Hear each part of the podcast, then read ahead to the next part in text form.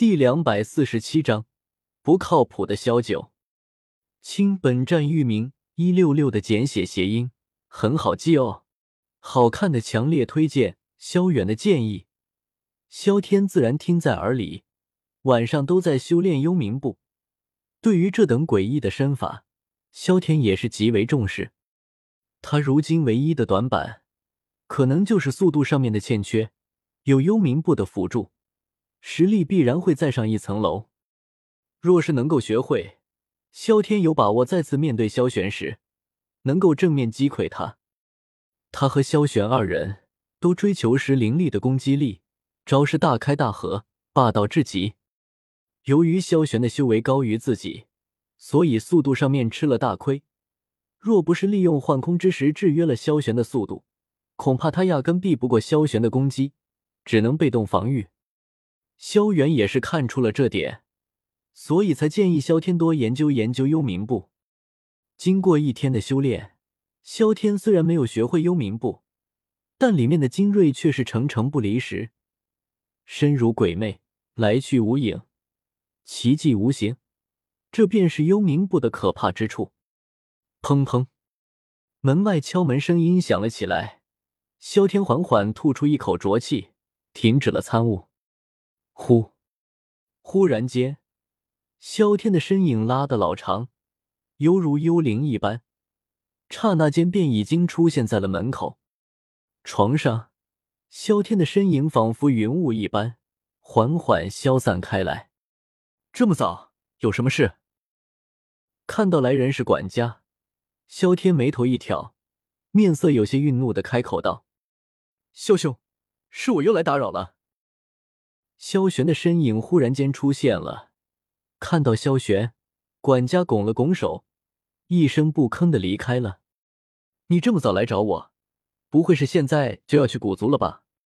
萧天有些无语的开口道：“确实如此。”萧玄苦笑的点了点头。古族之间虽然联系紧密，但都在各自的空间之内，又显得有些闭塞。当然。互相之间也没有直接的传送阵，直接从萧族跳跃到古界。就算是有，古族也不会允许建设。若是突然间爆发大战，敌人通过传送阵直接攻入古界之内，那对于古族而言可是灭顶之灾啊！所以，萧天等人想要前往古族，需要从天蓝城附近城池的传送阵，达到古圣城附近的城池。然后进入古圣城，再通过传送阵进入古界之中。萧玄都亲自来请自己了，萧天只得上路。二人来到大殿内，萧晨已经在这里了。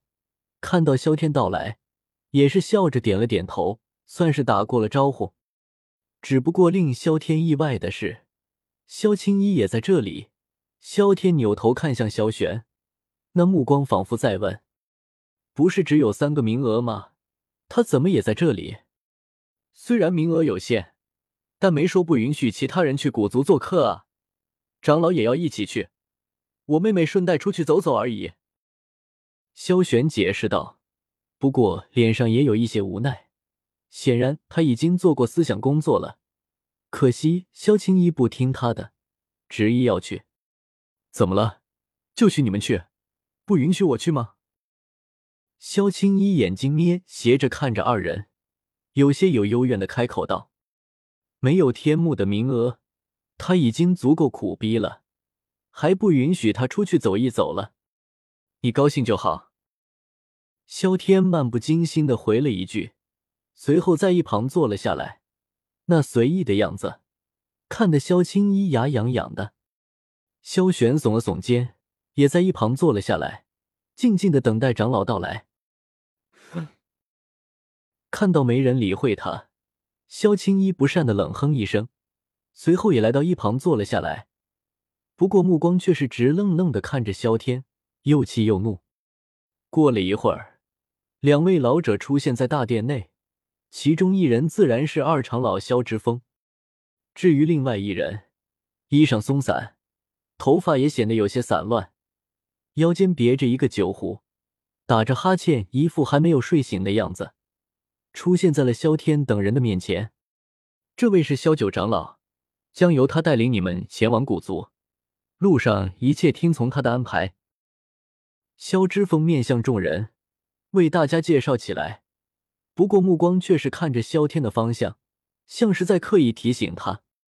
萧玄等人在萧族长大，对于这位长老想必相当的熟悉。萧九长老，萧玄等人拱了拱手，算是打过了招呼。好了好了，我们还是快点出发吧。有时间听你在这里絮絮叨叨，我们早就到古族了。萧九撇了撇嘴，有些不耐烦的开口道：“你路上可得注意一些，若是出了事，别怪我不留情面。”萧之风脸色一黑，还是耐心的提醒道，说着手指一点，在萧九的葫芦上打了一个孔，酒水直接流了出来。我去！看到酒流落，萧九瞳孔一缩，随后在众人震惊的目光下，直接往地上一躺，酒水尽数落入萧九的嘴里，没有洒落一分。众人，靠！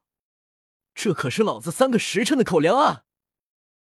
将酒水全部喝入肚子，萧九蹦跶了起来，一把抓住了萧之风的领口，脸上满是愤恨之色。若是出了意外，你也不用提什么酒了。这是太上长老和族长的意思，他们若是少回来一个，非得扒了你的皮不可。甩开了萧九的手，萧之风认真的提醒了一句，话毕直接离开了。这么严重？听到这话，萧九脸色也是一变，手一挥，酒葫芦直接化为齑粉。小兔崽子们，咱们快点上路吧！大手一挥，萧九语气霸气十足。当然，若是他不扣鼻屎，相信更加好。这人这么不靠谱，怎么会有他带队？看着前面萧九的身影，萧天嘴角微抽，向着一旁的萧晨问道：“萧九长老虽然性格怪异，但是实力很强。二长老事务繁重，只能够让他来了。”萧晨语气也有几分无奈。原来如此，萧天点了点头。十分钟后，一行人来到了附近城池的一家酒楼。萧玄等人脸色铁青，随后各自在城池内转悠了起来，没有理会那个酒鬼。这货特么的压根没把这事放在心里啊！算了，我们还是自己去古族吧。知道萧九靠不住，但没想到这么不靠谱。刚刚离开萧族就泡酒楼，萧玄只得提议道：“那走吧。”萧天也不想理会萧九，原本还打算拿点茅台出来的，不过现在看来，给他茅台简直是在玷污美酒，就让他继续醉生梦死好了。二二一六六阅读网。